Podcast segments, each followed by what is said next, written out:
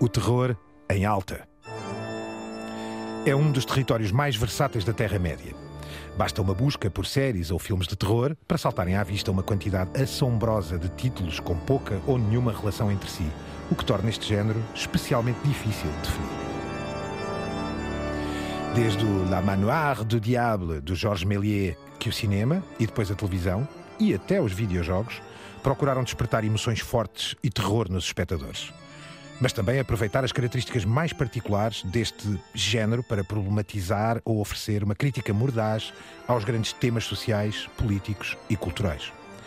Neste nosso primeiro périplo por um dos recantos mais sombrios da Terra-média, os peregrinos, estes nós próprios, decidiram concentrar-se nas tendências mais recentes e no modo como estas dialogam com a nossa cultura contemporânea. Tenham medo, tenham muito medo, pois entramos na zona obscura da Terra-média. The medium is not something neutral. It, it does something to people. It takes hold of them, it roughs them up, it massages them, it bumps them around.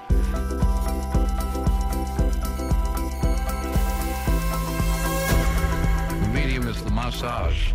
Este arranque merecia uma daquelas gargalhadas Eu- com voz gutural que eu não tenho. Álvaro, não sei se queres experimentar. Eu diria que eh, te aproximaste bem da intro de Rod Serling. É verdade, o grande Rod Sterling, da é? Twilight Zone do Playhouse 90. Antes disso, ele foi eh, soldado na guerra eh, da Coreia. Há aspectos da sua vida particular muito interessantes e como uh, sabem bem, eu sou um Twilight Zone maníaco. Até posso dizer qual foi o primeiro episódio, Where is Everybody? Com eh, o sponsor de General Foods e a Kimberly Clark. E posso dizer que se fosse hoje, eh, teria durado três episódios. Então, em tua homenagem, antes de fazer a minha intro clássica da Terra-média, vamos desde já ouvir este som com esta voz.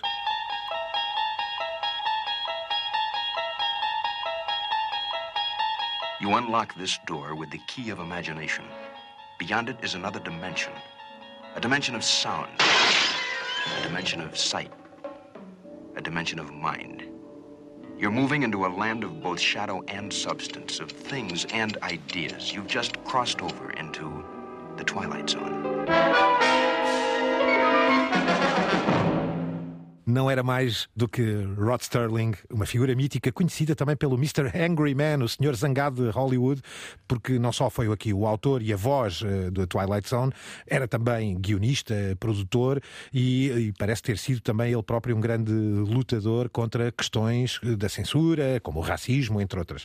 E daí esta homenagem eh, de entrada. Deixa-me dizer, Álvaro Costa, que este é uma, uma, uma prenda que o Francisco Merino te ofereceu, porque a ideia foi dele, e portanto, hoje, peregrinos, é o guru radiofónico Álvaro Costa, Francisco Merino, professor de mídia, eu, Gonçalo Madail, aqui da RTP, cá estamos de novo reunidos nesta eh, caminhada, hoje pantanosa mesmo, na Terra-média, este lado obscuro que é o terror, mas com as, com as devidas eh, advertências que o Francisco, aliás, fez questão de relembrar-nos antes do programa arrancar, é acima de tudo, uma abordagem nossa à atualidade, isto é, ao aquilo que o terror está a representar, aos, aos conteúdos, às surpresas, à manobra e, ao- no fundo, ao fenómeno mediático que é o terror. Disse bem, Francisco, defendemos-nos bem assim?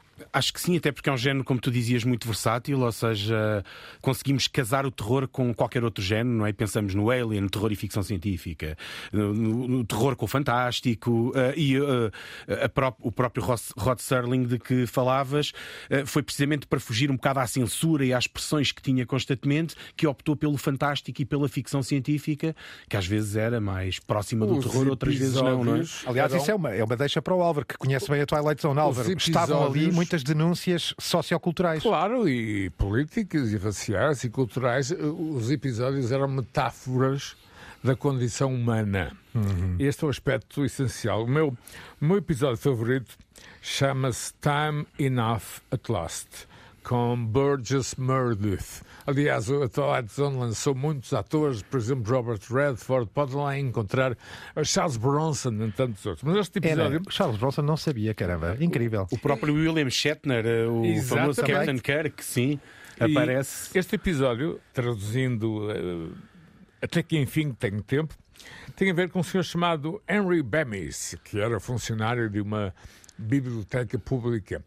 Há uma explosão nuclear, ou pelo menos aparentemente. Ele está nessa altura eh, no bunker da, dessa biblioteca.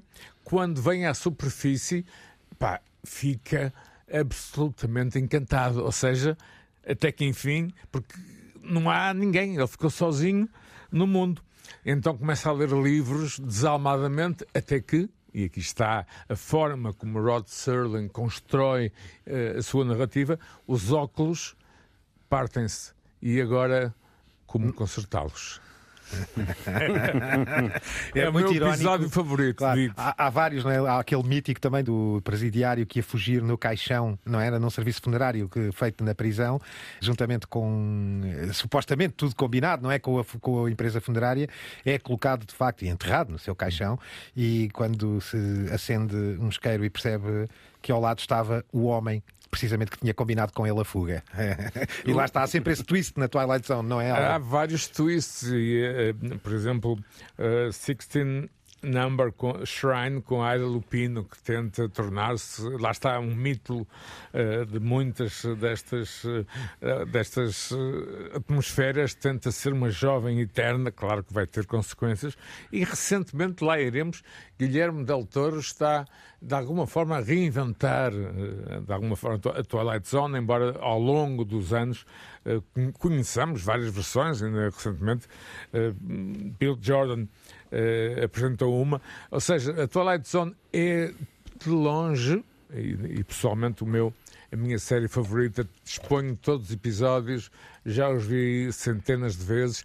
Por exemplo, nos Estados Unidos, uh, no dia de Thanksgiving, há estações que passam 24 horas de episódios de Twilight Zone. Para celebrar. Isto, incrível, isto para vos incrível. dizer a importância cultural uh, desta série, que não é bem, como dizia e muitíssimo bem o Francisco, uma série de terror no sentido clássico, é uma série sobre a condição humana. Eu uso apenas um livro que é The Uses of Enchantment, de Bruno Bettelheim, da Escola uhum. de Viena, que analisa os contos infantis como metáforas da condição humana. Uhum. Neste caso, os filmes de terror são muitas vezes metáforas dos nossos medos, dos nossos anseios, da nossa inquietude, de onde viemos, para onde vamos, quem somos depois desta recensão valiosíssima, aliás, como vês, Álvaro, nem vou comentar, foi fechou com chave de ouro.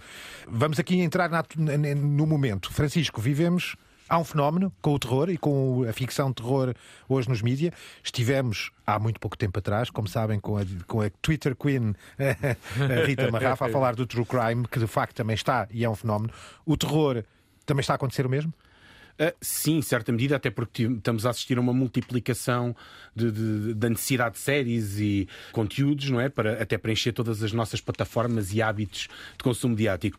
Uh, em alguns casos, até curiosamente, o true crime pode casar com o terror, claro, não é? Claro. Há o thriller, uh, horror thriller, que de alguma maneira se aproxima, se aproxima dos dois. O, o American Crime Story, por exemplo, sim, a, a e... linha fronteiriça é, é, não é muito, digamos, nítida, não é? Sim, claro. exato não é? E, e é, é, uma, é uma tendência, há uma tendência para, para o terror, mas é de certa forma uma tendência mais ou menos antiga, ou seja, ciclicamente vemos o terror a ser revitalizado, mas e parece-me que o terror, como, como, como o Álvaro dizia há pouco em relação a esta ideia da metáfora, não é? O terror presta-se especialmente a isto, ou seja, é muito bom para dialogar e para exigir esta introspeção com a nossa própria cultura mediática. É o género provavelmente o mais propício para este género de, penso, de discussão sobre a cultura contemporânea, não é? E é precisamente aqui, Francisco, que entra esta forma de olhar para isto. Por um lado, temos na televisão uma fórmula, chamemos-lhe assim, muito em voga, cada vez mais em voga, que vem, aliás, da Twilight Zone também, Sim. ela própria é um exemplo disso, que é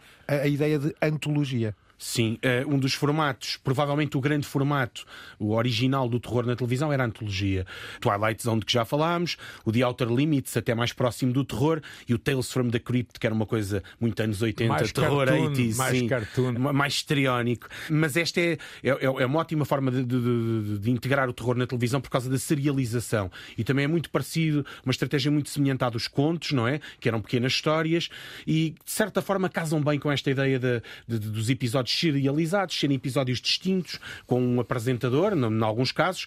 As modernas antologias têm menos esta carga do apresentador, mas é claramente um, um, um formato. O, o, American Horror Story insere-se claramente na, na, nas antologias e vai para a 11 temporada, vai, ou seja, é uma série vai, muito prolongada. E vai chegar, já posso anunciar, a Terra-média sabe, como se diz em jornalismo, que a FX renovou o contrato até 2024. Teremos, portanto, a saison, digamos assim, 11, 12 e 13 até 2024. E depois aqui, eh, Gonçalo e Francisco, há toda uma série de ligações que Ryan Murphy, que eu acho o grande nome atual, Sim. consegue construir com American Crime Story, com American Horror Stories e American Horror Story. É todo um universo que esses três produtos conseguem produzir. Então, é motivo aqui, se calhar, para ouvirmos o trailer da temporada 11 American Horror Story do NYC. Estreou, aliás, em outubro no FX e, portanto, também disponível na Hulu. There's a predator out there. How can there not be? Predators thrive on decadence and excess. You and your secrets. I don't know what you're talking about.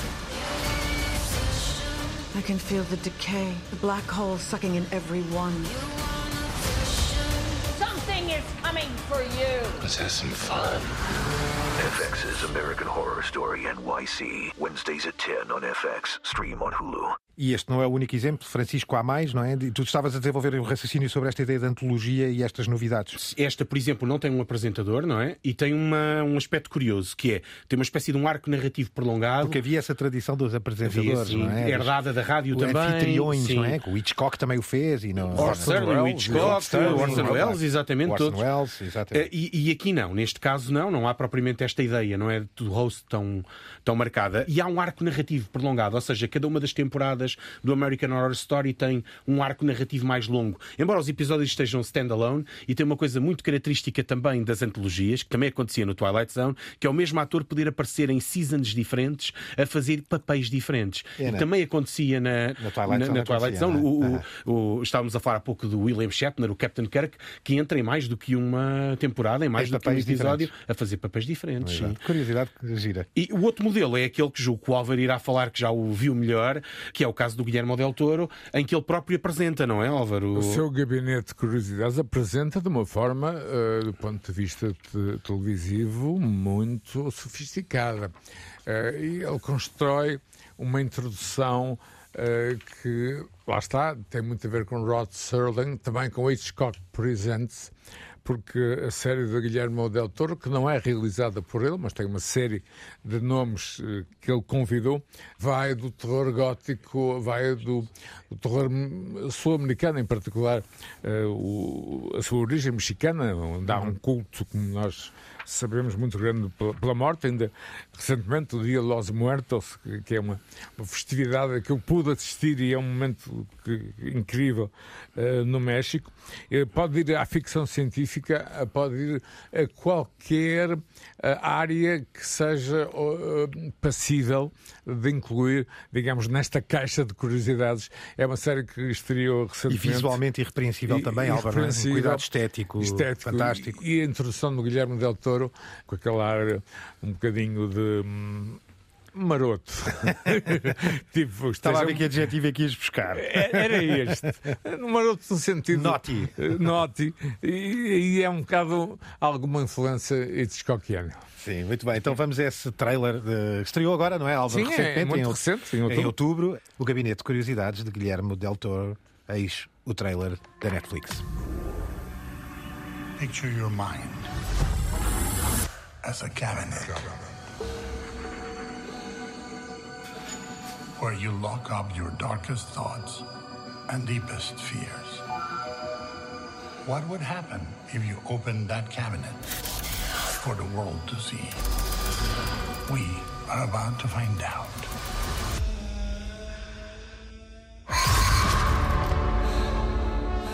This is one of those nightmare specials. The kind you never get to the bottom of. Mas há mais. Álvaro, aliás, trazes. Uh, creio que foste tu que falaste já há uns tempos atrás do Midnight Club, uh, ou Francisco, já não sei, mas que parece que esta era a tal série de que se falava que batia o recorde de sustos por episódio. O Midnight Club está muito hum, orientado uh, para, digamos, uma uh, audiência mais juvenil. Uh, aliás, tem a ver com algo que um grupo eh, promete, quando partirem para outro lado, mandarem mensagens, Francisco. Mas há aqui um lado quase 80s, não é? Como o Stranger Things, não sei se co- concordas comigo. Sim, e essa ideia do terror teen é muito também desse período, até meados dos anos 90, se pensarmos naqueles filmes tipo o Scream, Eu Sei O Que É Que Fizeste no Verão Passado, Uhum. que é um, é um filão que hoje encontramos mais nestas séries do que propriamente no cinema, por exemplo. E, e não- embora não se tenha perdido por completo com outros ambientes próximos, como a saga Twilight. E- ou seja, é curioso como o terror e as audiências jovens eh, nunca foram, nunca houve um fosso daqueles educacional de meu Deus, crianças e jovens não veem terror, isto é coisa de adultos ou, ou de degenerados, no, degenerados há, há do gosto. Um lado, eu, eu tenho, enfim, uma filha com 22 anos e pude acompanhar o seu crescimento e eh, a sua geração vive este produto televisivo com alguma distância, divertindo-se com coisas que aparentemente não são muito divertidas. E não esquecendo até que há todo um transporte de terror infantil, não é? Por estranho que isto pareça, claro, há toda uma claro. tradição de terror na. E teen, não é? Sim. Também muito ligado a este aspecto dos vampiros, ao lado gótico, ao lado Sim. emo, não é? Que está presente desde os, desde os desenhos animados, não é? Claro. Estou em crer até por experiência própria, já agora. Olha, a família Adams. Exato, Sim. a família Adams e outras. E mesmo, e mesmo, repara, mesmo até os universos do Tim Burton também, não é? Sim. Pronto. Está Eh, de volta com que está algo de volta, que vamos exatamente. hoje. É verdade, e que vale a pena. A minha filha começou com os, os Stranger Things eh, e ganhou um gosto particular pelo género do terror, apesar dos Stranger Things, todos sabemos que vai um bocadinho mais longe, é um bocadinho mais aberto em termos de género, eh, mas lá está, sem contemplações, gosta e segue este tipo de, de, de produtos. Não ficámos pelas séries, não é? Falámos destas, eu também tinha aqui o trailer do, do Midnight Club, que já agora. Vamos ouvir então primeiro este trailer da Netflix do The Midnight Club, estreou também em outubro.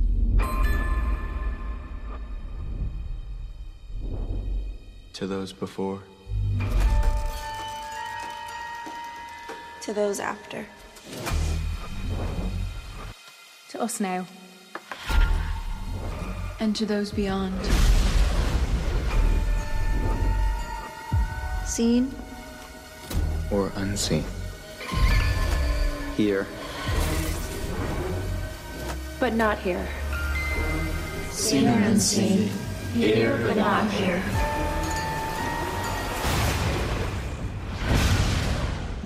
E das séries para o cinema, Álvaro, muitas coisas novas também. Há aqui uma saga que era interessante de desenvolverem, chamada, hoje o episódio é o Halloween Ends 2022.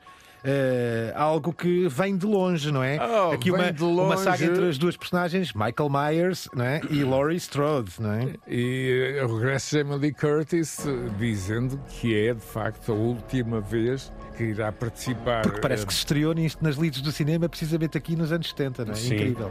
E eu lembro-me de outro nome que, que eu adorava ver, no Cine Teatro Neiva, em, em Vila de Conde, e nessa altura era realmente o, o ecrã de cinema que nos dava emoções fortes. John Carpenter, Dario Argento, por exemplo. né? Todos Eh, passaram pelo Neiva. Todos passaram Sim. pelo Neiva, como passaram por outros cinemas eh, da vossa juventude e da minha, embora eu seja um bocado mais maduro, não é?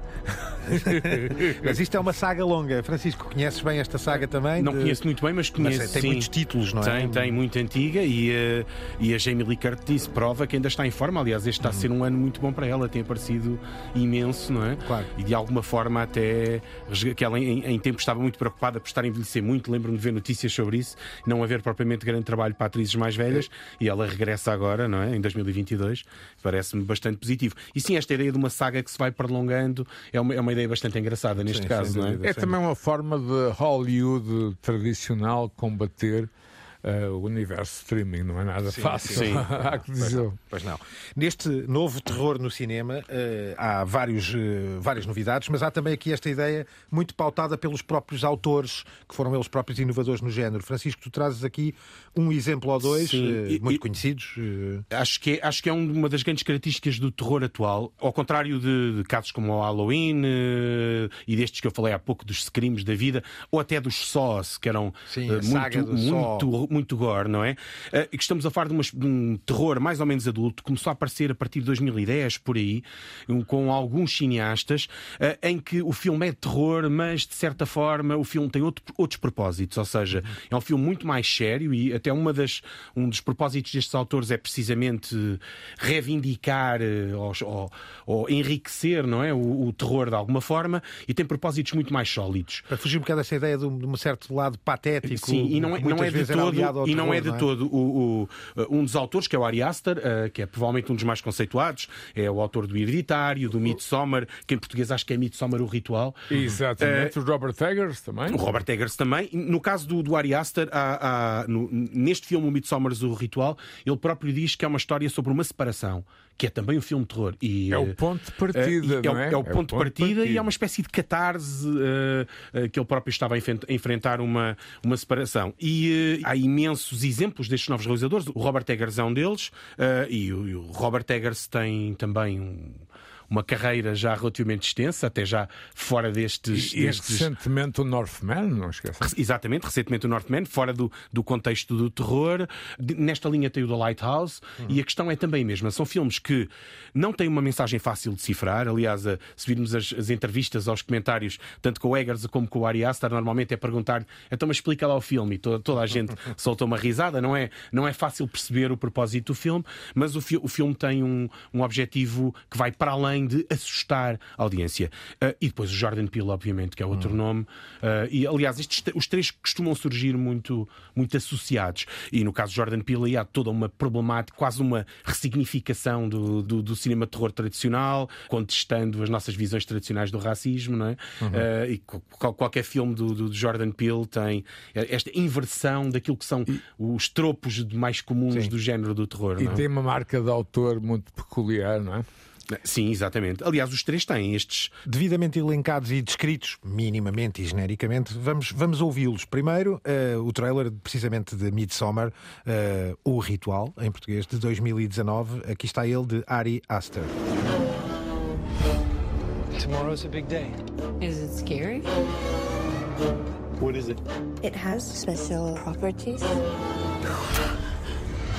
What am I going through? We just need to acclimate. I don't want to acclimate. I want to go. Absolutely not. What's happening? I don't know why you invited us. That's why you look so guilty right now, because you know. We only do this every 90 years.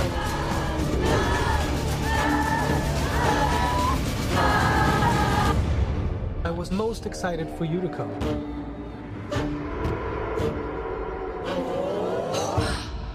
Em relação ao Ari Aster, deixa-me dizer uma coisa. Há, uma entrevista, um, não será bem uma entrevista, é uma conferência lá, do, Martin Scorsese a falar de um dos filmes do Ari Aster, uh, que é o Hereditário. Que foi o anterior. Foi o anterior foi a este, exato. Em que o Martin Scorsese diz, a determinada altura, pergunta ah, o que é que ele acha. Ele é um grande fã do Hereditário e ele, a determinada altura, diz que não se lembra já da parte sobrenatural, mas que aquilo, como história de uma família, era uma história brilhante e que disso lembrava-se muito bem todos os pormenores e no fundo era esse, é provável que seja esse o objetivo do Ari Aster é que nós não nos lembramos de, de, de, dos pequenos detalhes, do susto, não é? é digamos, pode ser assim considerado uma espécie de... o terror aqui entra como um instrumento de estilo sim. para uma narrativa e é uma que vai mais longe. Sim, é? é? uma característica do género, na prática define o género, mas o filme não se esgota nessa, nessa E função. temos aqui o que? Folk nórdico, que está em grande, como nós sabemos. Sim, aliás, está o Scandinoir, não é, Álvaro? É E o folk terror, que é uma das características disto também, que é um terror muito ligado às lendas e à tradição e folk. aos rituais do norte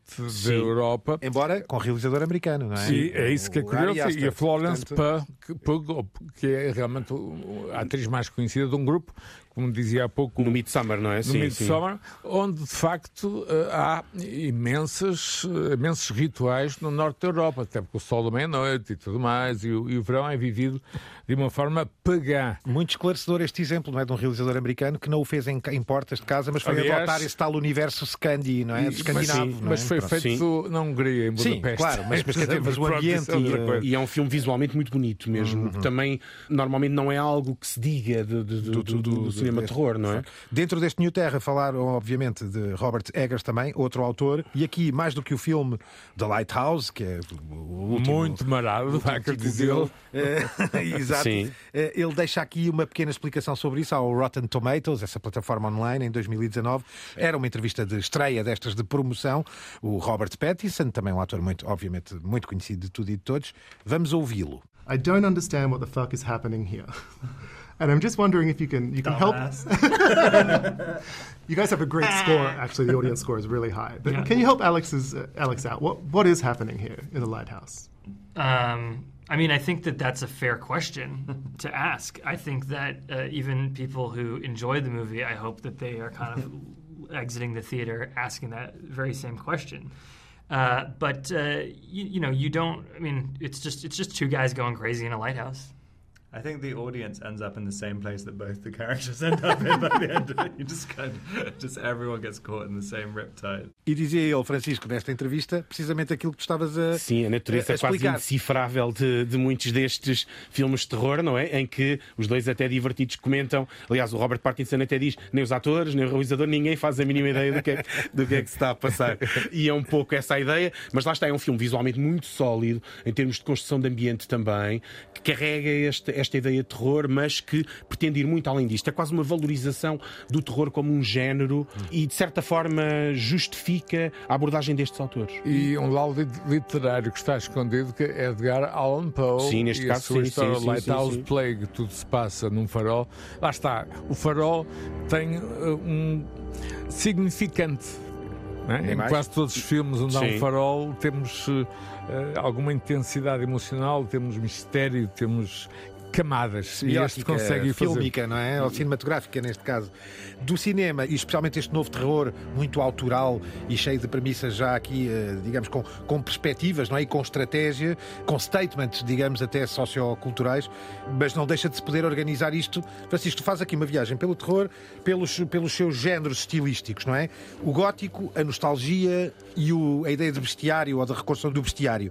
Trazes estes três temas porque eles estão de novo de volta, é nesse Sim, sentido. porque são é? géneros que de alguma maneira que são não se sempre perderam intermitentes. e que sim. a atualidade continua a trabalhar.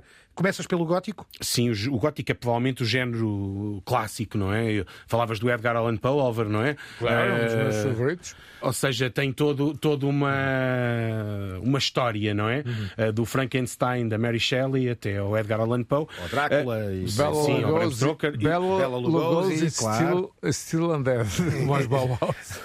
Exatamente. E, e- e como, como género, ele é um género daqueles que tem regressado de forma mais ou menos intermitente. Casou também um pouco com, com o steampunk, ou com o visual, com o género do steampunk, eh, e ah, continuamos a ter séries, eh, no caso, sobretudo das séries, eh, em que ele está muito, muito presente, mas não só. Ou seja, facilmente faríamos aqui uma lista de séries e filmes que vão saindo com alguma regularidade. E, e é um daqueles géneros que é muitas vezes citado. O próprio Cyberpunk, estava-me a lembrar do Altered Carbon, numa série de que já Sim, aqui sim, falámos, sim. Cyberpunk, a personagem de inteligência artificial é o Edgar Allan Poe, é uma, Exato. é uma, uma Portanto, variante. mantém-se fresca essas- essas E- e- referências, E, todo é? o ambiente era esse, não é? O de uma pensão gótica, não é? E trazes exemplos, Francisco, um deles, Penny Tá, o- Dreadful. O Penny, o Penny Dreadful foi provavelmente uma das séries mais celebradas dentro do género, que faz um, um périplo por todas estas figuras, não é? Uh, do terror gótico. Uh, e um mais recente que ainda está, julgo eu, em, em exibição, vá lá, usando o termo, não é? Ainda está em stream, que é essa Serpent da- na, na Apple TV. E que, nos dois casos, muito próximo do tal gótico britânico tradicional, mas o gótico é um género muito abrangente e até podemos ter o, o Southern Gothic, não é? O gótico do sul eh, dos Estados Unidos, que é um género literário e, e- e um e género racial. autónomo. Sim, sim, sim. Eu estudei profundamente o sul dos Estados Unidos, como vocês sabem. E viraste gótico. Não, o sei, termo gótico é usado eh, na linguagem pop. que- Quem veste negro gosta de Silcio da Banshees Sim, claro, ou, claro. Bauhaus. Não, e, o- e o, e o gótico do sul é mais redneck, não é? É mais eh, As florestas, jardineiras, não é? As florestas e tudo. é? Então vamos aqui a Penny Dreadful de 2014, a temporada 1. Este era o trailer que estreava a série para o mundo, da Showtime. Believe there is a demi-monde? A half-world between what we know and what we fear. A place in the shadows, rarely seen but deeply felt. where some unfortunate souls are cursed to live always. That sounds like a warning. It's an invitation.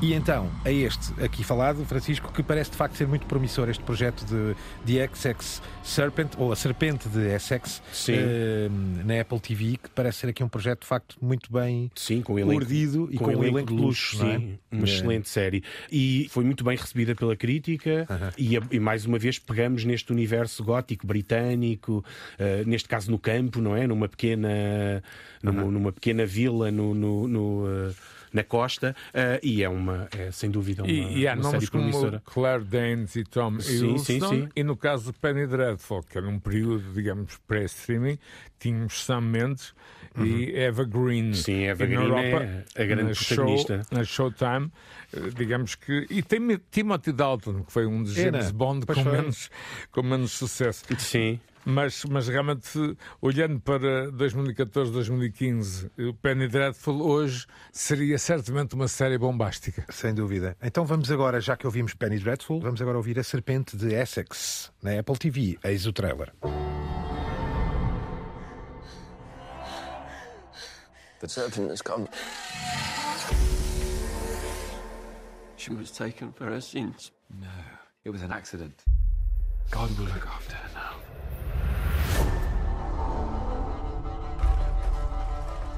A sea creature's been spotted.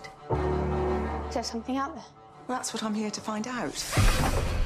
I've done some research. Into a mythical beast? Not mythical, real. The serpent is an invention, a symptom of the times we live in. So you're against progress? I'd rather believe in a creature people have actually seen than an invisible god. Is that blasphemy? We won't get my husband to judge you, no matter how hard you try. Depois do gótico, passamos à nostalgia. Francisco, aqui há um muito atual, de facto, talvez o hino maior a este género, ou este subgénero da nostalgia e o terror, chamado Stranger Things, de que já aqui muito eh, discorremos. Mas há mais. Trazes este novo projeto, e sei que o Álvaro também vai querer falar, do Sr. Tim Burton, Wednesday Adams. Exatamente, que é o nome da. Para quem estava mais familiarizado com o filme nos anos 90, é o nome da Christina Ricci, não é? Sim, sim, sim. Uh, da figura. Que uh, também aparece. Que também, também sim, aparece. exatamente, sim. Ora bem, ideia, porque aqui nostalgia? Também falei do caso do Stranger Things, não é? Tem aquela ideia do terror como fazer-nos recordar universos de terror dos anos 80, dos anos 90, dos anos 60 que se estabeleceram na nossa cultura e que nós regressamos a eles ciclicamente. O regresso à família Adams e é uma. A família Adams é uma, uma história de terror com bastante tradição. Começa como cartoon, falávamos há pouco no cartoon. A origem é como cartoon na New Yorker, se não me engano, e depois teve múltiplas adaptações, uma delas televisiva dos anos 50, que foi a que desenhou esta forma. Morticia Adams. Morticia Adams, que era uh, Angélica Houston, não é? Na, na versão uh, cinematográfica dos anos 90. é? Eu fiz o Wednesday é- press junket da, do filme na, nos States e posso dizer-vos que entrevistei Christina Ricci. Né? era uma criança ainda, não é? Estava, digamos, numa fase de.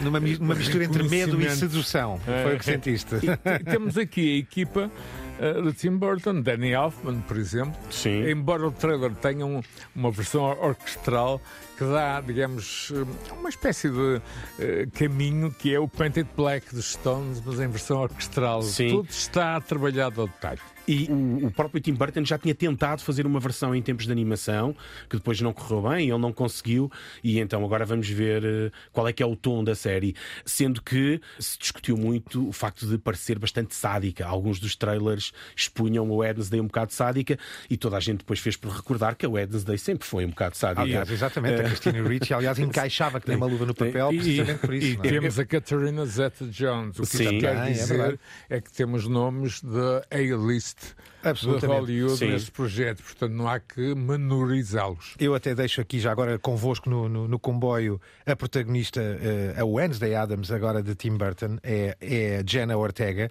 que eu conheço como pai, porque era uma heroína da Disney da célebre série eh, A Irmã do Meio, uma sátira de família, de uma família numerosa, mas que devo dizer-vos que já na altura me chamou muita atenção pelos seus dotes de representação. De facto, é uma miúda absolutamente brilhante do ponto de vista dramático e, e cá está ela a saltar da Disney diretamente para o mundo de Tim Burton e a protagonizar esta série que também recomendo pessoalmente. Eh, Acho que, acho que vale muito a pena. Está na Netflix eh, desde outubro. Wednesday Adams, eis o trailer.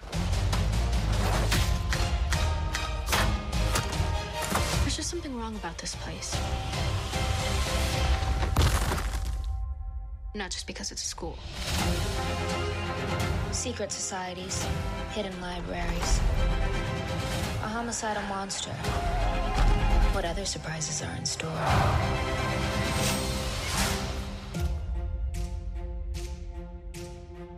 Uncle Fester. I like to travel incognito.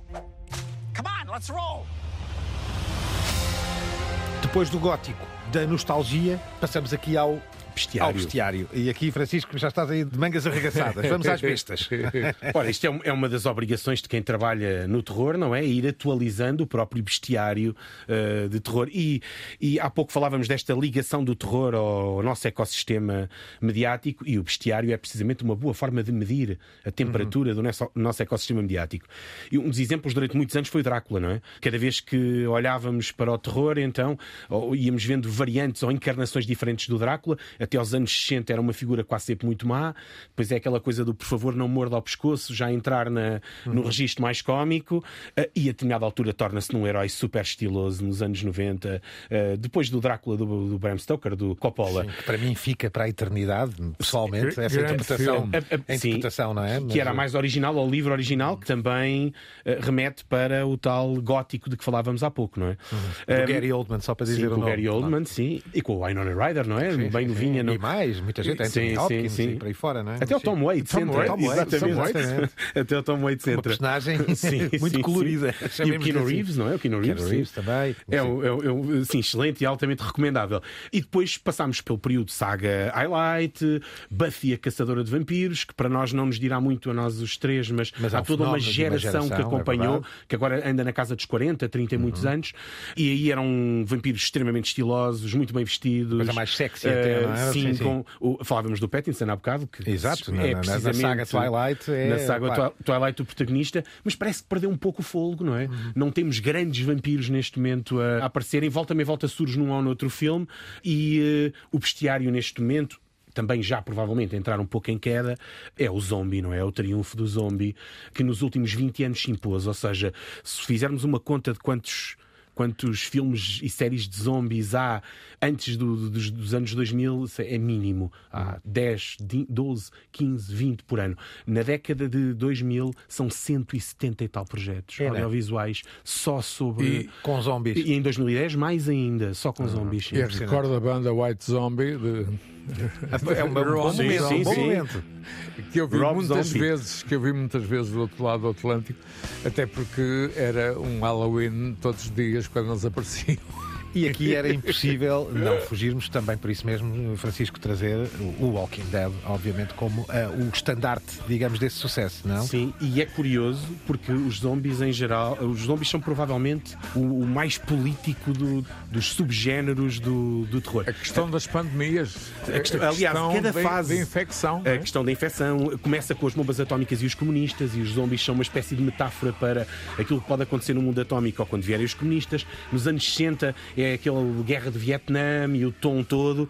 Nos anos 70 era a decadência urbana daquelas cidades que, algo que nós nos lembramos dos filmes, não é? Aquela Nova Detroit. York, Eu Detroit e Nova Detroit. York, cheias de tapumes de obras, ao ponto de há livros académicos, científicos, há, uma- há um livro chamado Theories of, In- of International Politics and Zombies. Sim, há todo, todo os zombies permitem refletir eh, o terror sempre o permitiu, não é? Estou-me a lembrar lá Sim, do claro. Village of the Dams, é, aliás, o, E há o lado a distópico ascensão do também, comunismo não é é? acompanhada acompanhada por uma série de séries B.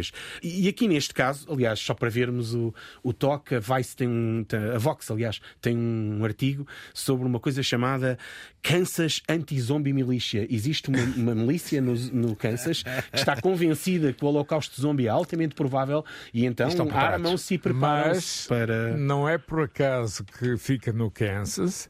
Há aí uma metáfora que tem a ver com os movimentos radicais de extrema-direita norte-americanos. Está tudo ligado. Ah, sim, ligadinho. É aquilo que eu dizia há pouco. O lado é, metafórico é muito importante eh, para que, para muito do nosso auditório, eh, é apenas uma sugestão, veja alguns desses produtos com este aspecto político incluído. Sim, aliás, algum, eh, o primeiro, um dos primeiros grandes, primeiros não, o primeiro grande filme de zombie até acho que é White Zombie, precisamente, que é aí dos anos 30, mas uh, o, o, caso do, do, do, clássico do Romero, que é um dos primeiros filmes a ter um protagonista negro, que é o The Night of the Living Dead, os zombies, sim, sim, sim. Uh, tem esta carga política e se pensarmos bem, os zombies têm sempre mais ou menos, de uma forma ou de outra, esta carga política e o que temos hoje também, é, e daí provavelmente provavelmente a falência do género é quase o lado mais cómico. Estou-me a lembrar da versão Pride and Prejudice and Zombies, que é uma espécie de orgulho e preconceito, mas, mas com, com zombies. zombies. que até são simpáticos. Os zombies até são provavelmente os zombies mais simpáticos. e há o Zombieland, eh, que não sei se vocês já viram, que é uma paródia total ao género do zombie. Sim, mas tu falavas do caso do Kansas, uh, e é curioso como os zombies remetem para esta América, América rural, profunda, rural profunda da espingarda na mão. Extrema. Inclusive o, o Walking Dead, não é? Ainda por cima o Walking Dead. Eu só queria fazer aqui esta insistência porque ao fim de 25 episódios da Terra-média não tínhamos trazido o Walking Dead. Ai, não? E portanto, okay. creio que não. E portanto é justo deixar aqui o trailer da última temporada, não é? De Here's é, Negan. Sim, este é um trailer muito especial que é para quem seguiu o Walking Dead, um dos vilões mais fantásticos do Walking Dead é um tipo chamado Negan que mata a malta com um, um taco de beisebol uh -huh. com um arame farpado. E que aqui está de volta, não é? E que estava de volta aqui neste, nesta fase, em 2021, e uh, a mulher e etc. Todo um arco narrativo em torno dele. E este é o trailer que lhe foi dedicado, um trailer especial. É? Here's Negan, precisamente, The Walking Dead. What can I say? Here we are again. You know, last time we did this, you said that I talk too much. But see, this time, you best hope I never stop talking. Because when I do,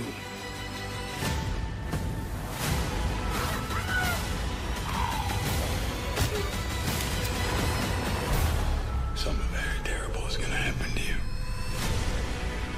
Esta nova fórmula, não é nova, mas enfim, esta tendência da antologia nos formatos televisivos, o cinema fresco, cheio de títulos novos, como aqui vimos, esta ideia de olhar para o terror por géneros, o gótico, a nostalgia e depois o bestiário e a reconstrução do bestiário, mas não podemos deixar de fora aqui, já que passámos pelo horror ou pelo terror, os jogos, os videojogos, neste caso, e não só. O gaming também tem aqui fortes responsabilidades em manter fresca a cultura do terror, não é? E tu trazes aqui um exemplo ou dois, não sei se queres discorrer, eu trazemos aqui um que, aliás, é um, um portento não é, do mundo dos videojogos, que é o Resident Evil. Sim, originalmente um japonês, não é? Eh, de, julgo que é de 93 o primeiro. Também uma série de filmes. Também, também. Sim, sim, sim, e televisiva também.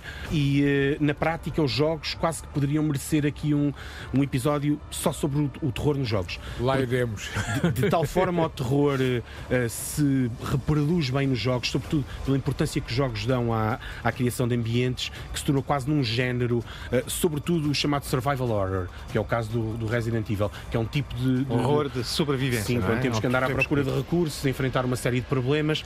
O, o Resident Evil, neste caso, este é um, o trailer do Village de 2020, tem-se mantido sempre vivo, não é? Nos jogos e, uh, como o Oliver dizia, e, e, passar para a televisão e para o cinema, não é? Trouxeste dois títulos de exemplo para além desse, que era o Darkwood e o Stories Sim, Untold. Mais ou menos antigos. O Darkwood é um dos jogos uh, mais celebrados de terror sempre uh, o que se passa na Europa de Leste e mais uma vez também esta ideia do som, a banda sonora, o, é, ter em conta que nós num jogo, mais do que viver ou nos assustarmos com aquilo que acontece às personagens, nós somos projetados para o mundo do jogo. Então toda a construção do ponto de vista ambiental tem um efeito em nós nestes dois jogos, tanto no Darkwood como no Stories Untold, sendo que o Stories Untold recupera também, e por isso é bom para fecharmos, a ideia da antologia. É um jogo com episódios, com quatro episódios, e que também o cartaz e o visual gráfico é do mesmo artista que fez o Stranger Things e que também remete muito para a nostalgia de que falávamos há pouco, de uh, a, a, primeira internet, a internet antiga, a estética e o visual dos anos 80, 90, por aí, que é muito recuperado também neste, neste jogo. Está muito mas, mas realmente o mundo de hoje é muito mais aterrador. mais, e daí mais. a frescura do terror, porque a criatividade não falta Lá e o está. investimento. E as metáforas é? que falámos há pouco e, e, as, e, as, mensagens, digamos, escondidas que estão aqui uh, em todos os aspectos. Uh, o mundo de hoje reflete de uma forma, eu, eu diria, enfim, não diria estranha, mas, mas reflete muito das preocupações deste universo, Francisco. Sim, sem dúvida, e sempre o fez, não é? Se pensares Sim. bem, o, o, Carpenter, por exemplo, Eles Vivem, etc., eram filmes marcadamente muito políticos. Falámos do Romero, o Romero é um, um artista muito político. George Romero. E é natural que o, o, o, o cinema de terror agora procure também essa uh, contemporaneidade, nós poemas contemporâneos. Esta é precisamente a forma de fecharmos, que estamos uh, no limite do nosso tempo. Álvaro Costa, El Guru Radiofónico, Francisco Marino. Uh, este programa teve os cuidados sonoros do feiticeiro Guilherme Marques, a nossa produtora inevitável, mas também inesquecível e incrível, Cristina Condinho. E gostava de deixar para o fim, tal como abrimos, aqui só um pequeno exemplo de como o terror tem este efeito. Jodie Foster dizia em 2016, no The Graham Norton Show, o famoso talk show do Graham Norton na BBC, que, à parte das gravações e os momentos de gravação, nunca falou com o senhor Anthony Hopkins na altura do Silêncio dos Inocentes, ela, Clarice, ele, o mítico Hannibal Lecter, que provam que os efeitos do terror ela diz aqui e mostra que não falou com ele e que até o evitava. até para a semana, companheiros peregrinos. On Silence of the Lambs, is it true did you never speak to Anthony Hopkins? No, never spoke to him. Uh, he was scary. I mean, the first day we had a reading, we had like a little read through, and we. I got there early, and then I went to the bathroom, and I came back. Everybody was sitting down. We did the read through of the of the film. And by the end of it, I never wanted to talk to him again. I was um, and so then we did the whole movie. He was always behind those, the glass partitions, or he was in his cell. And because the scenes were so long, they'd kind of lock him in at the beginning of the day, and he'd go there. And then the next day, he'd be on the other side, and I'd be and I'd be on this side. And we got to the end of the movie, and it really had never had a conversation. But you never passed backstage in a corridor. No, I avoided him as much as I could. The medium is not something neutral. It, it, does something to people. It takes hold of them, it roughs them up, it massages them, it bumps them around.